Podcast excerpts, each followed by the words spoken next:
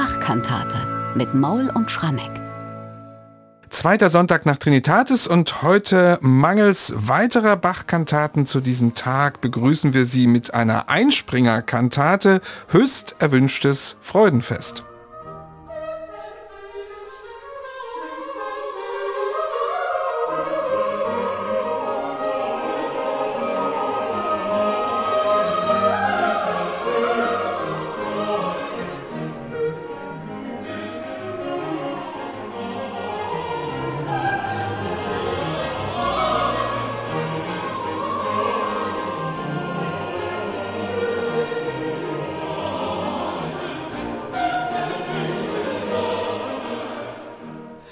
Das ist schon mal ein Eindruck aus dem Eingangschor dieser Kantate. Eine Einspringerkantate habe ich gesagt und das war sie wohl damals auch schon für Bach, der sie zu unterschiedlichen Anlässen gebraucht hat.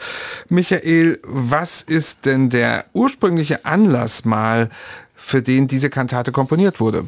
Na, ich würde sagen, lieber Bernhard, den ganz ursprünglichen kennen wir wahrscheinlich nicht, weil es kann gut sein, dass die Beginne von BWV 194 wieder mal irgendwo in Köthen zu suchen sind. Konkret für uns wird es dann tatsächlich mit dem November 1723, da hat nämlich der Thomas Kantor Bach immer noch relativ frisch gebacken seine erste belegte Dienstreise gewissermaßen vollzogen. Er reiste von Leipzig in ein ja, heute Vorort, also damals ein eigenständiges Dorf im Südraum Leipzigs, nämlich nach Stürmtal, um dort in der kleinen Dorfkirche die neu gebaute Orgel zu prüfen und einzuweihen. Die Orgel hatte erbaut ein gewisser Zacharias Hildebrand, den kannte man damals noch nicht so gut. Er war ein Geselle vom berühmten Gottfried Silbermann. Aber tatsächlich war das der Beginn einer langjährigen Freundschaft. Also Johann Sebastian Bach hat wahrscheinlich zeitlebens die Orgeln von Hildebrand sogar mehr geschätzt als die von dessen Lehrer Silbermann. Das kleine Sturmtaler Instrument, was heute noch da ist, das war erst der Anfang der Hildebrand-Orgeln, die Bach gewissermaßen geprüft und auch mit betreut hat. Der Höhepunkt war dann irgendwann in den 1740 50er Jahren, als Bach mal nach Naumburg reiste, um die große Hildebrand-Orgel dort in der Wenzelskirche zu prüfen. Dort hat er dann auch seinen Schwiegersohn Johann Christoph Altnicol als Organisten hin empfohlen. Also kurzum, der Auftakt dieser Bekanntschaft mit Hildebrand findet da statt und Bach hat nicht nur sein Prüfwerkzeug im Gepäck, sondern eben auch eine Festmusik, also eine Kantate, mit der die neu erbaute Orgel dann am 2. November 1723 eingeweiht wurde. Ob er das jetzt wirklich mit den Thomanern getan hat oder ob er hier mit einer Truppe Studenten da nach Stürmtal gereist ist, das wissen wir nicht genau. Auf jeden Fall wird es eine sehr, sehr kleine Besetzung gewesen sein, denn wer einmal in der Dorfkirche in Stürmtal gewesen ist, man kann das wie gesagt heute noch erleben, der wird feststellen, also die Empore ist extrem klein, da kriegt man kaum mehr als acht, neun, zehn Musiker hoch und selbst wenn die musizieren, ist es dann gewaltig Sound in dieser Kirche. Also man kann da auch heute noch eindrucksvolle Konzerte erleben. Wir fahren da als Bachfest sehr häufig hin, weil wir auch am Sturmtaler See eben wegen dieses Bezugs vor einigen Jahren angefangen haben, einen Bachwald zu pflanzen. Ja, wir wollen ja ein bisschen dafür sorgen, dass wir unseren großen CO2-Fußabdruck ein bisschen reduzieren. Deswegen dort ist ja jetzt ehemaliges Tagebaugebiet, jetzt ein großer Wald am Sturmtaler See, der Bachwald. Ja, und wir wünschen, dass dieser Bachwald auch so viele Bäume bekommt, wie in dem Eingangs Konnoten sind. Das wäre, glaube ich, ein Ziel.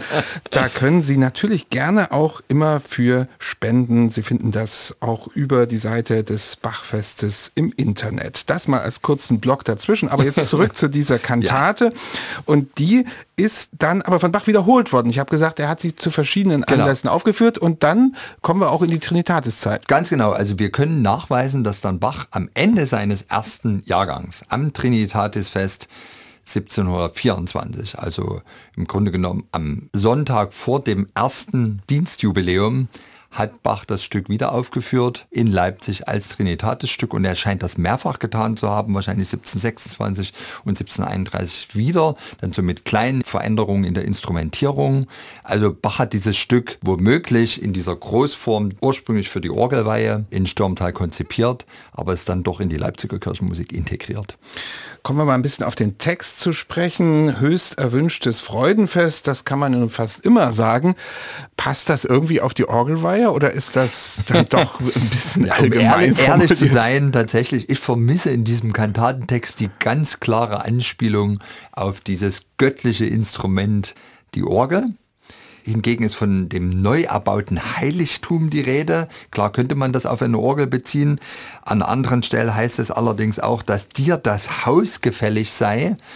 Und deswegen frage ich mich so ein bisschen, ist dieser Text nicht von vornherein vielleicht auf eine gewisse vielseitige Verwendbarkeit konzipiert, weil Bach vielleicht hin und wieder mal eingeladen wurde, irgendwo was einzuweihen. Wir haben zum Beispiel auch null Ahnung, ganz ehrlich, das hat nie jemand systematisch untersucht, anders als die Orgelprüfung so im Umfeld Leipzigs zur Bachzeit es gab natürlich auch hin und wieder mal Kirchwein oder dann wurde mal ein Kirchturm neu hochgezogen oder dies oder jenes und das war alles mit feierlichen Einweihungen verbunden und natürlich hat man versucht, das dann auch mit einer angemessenen Musik zu adeln und dass da mal vielleicht hin und wieder der Thomas Kantor hingefordert wurde, kann man sich gut vorstellen. Also wer weiß. In jedem Fall ist es ein Text, der vielseitig verwendbar ist, weil er einfach auch viele allgemeine Aussagen mhm. in sich hält. und viel Altes und Neues Testament so in kleinen, also wirklich griffigen Sprüchen übermittelt, plus freie Dichtung. Und wenig Probleme aufbereitet. Vielleicht ist das auch wichtig. An so einem Freudentag möchte man jetzt nicht mit dem jüngsten Gericht konfrontiert Nein. werden oder mit anderen Dingen. Die und hat man sonst genug. Die Sünden werden hier mal ein bisschen zur Seite geschoben. Zugunsten ja? der Orgelweihe. Wir haben einen riesenhaften Eingangschor zu Beginn und das ist mal wieder eine ganz besondere Form, die wir von Bach kennen und schätzen zu besonderen Anlässen. Französische Ouvertüre Jawohl. mal wieder. Und hier insofern wieder auf eine spezielle Form. Also wir haben die Rahmenteile, also der getragene, langsame Teil, der wird rein instrumental vorgetragen. Deswegen denkt man wirklich erstmal, okay, das ist jetzt hier eine französische Instrumental-Ouvertüre.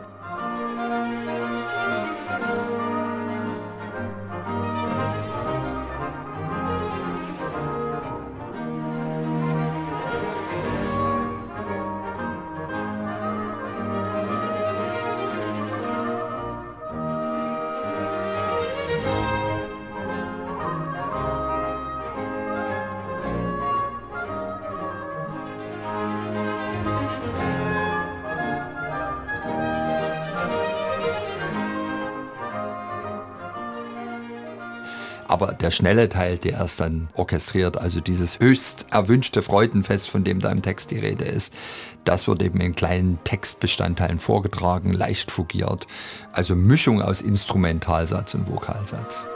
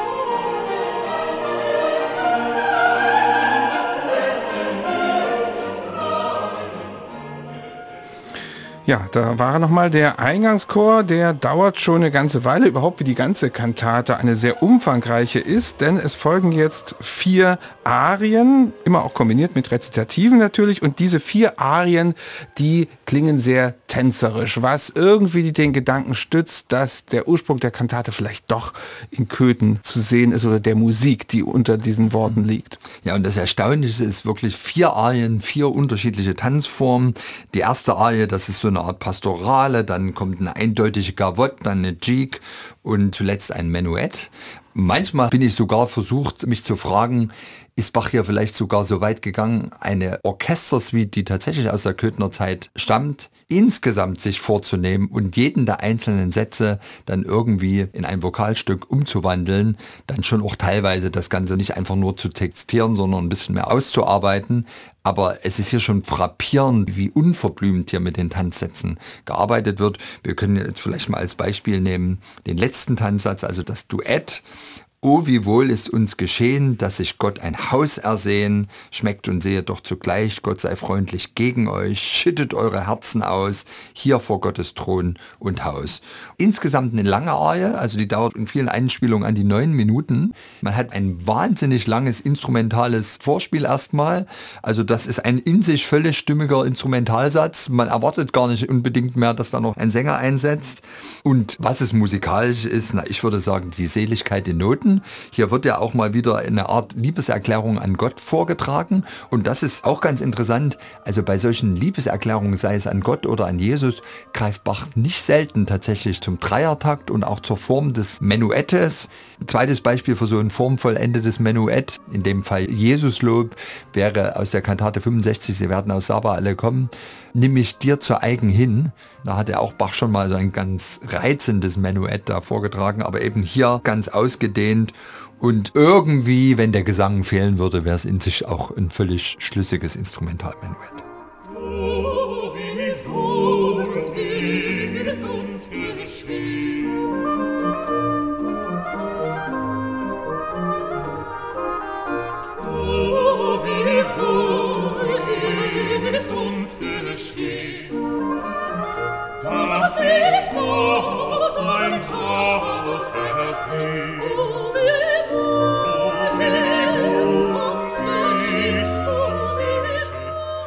Das ist also die vierte der vier Arien in dieser Kantate höchst erwünschtes Freudenfest. Alle folgen also Tanzformen. Man könnte also sagen, vielleicht die Orchestersuite Nummer 5 von Johann Sebastian Bach, die hier irgendwie zugrunde liegt und er hat dann in genialer Weise da Arien draus gemacht. Was ja auch erstaunlich ist, die Rezitative dazwischen. Die gibt es ja auch die haben wir jetzt gar nicht so sehr gesprochen und die sind wirklich bemerkenswert schlicht. Mhm. Also da Wie schnell nur, komponiert, würdest du sagen? Naja, oder? um irgendwie vielleicht mhm. diese Tanzsätze dann zu verbinden, das Ganze auf einen Anlass zu trimmen, aber nicht unbedingt mit dem Anspruch, da jetzt musikalisch nochmal zusätzlich was zu leisten. Kleines Resümee zu dieser Kantate, ist das vielleicht ein Stück, das Bach immer irgendwie verwenden konnte, was nie gestört hat, aber auch nie jetzt irgendwie so einen außergewöhnlichen Glanz gesetzt hat? Oder bin ich hier zu kritisch? Na, ich würde sagen, die Kantate für alle schönen Fälle.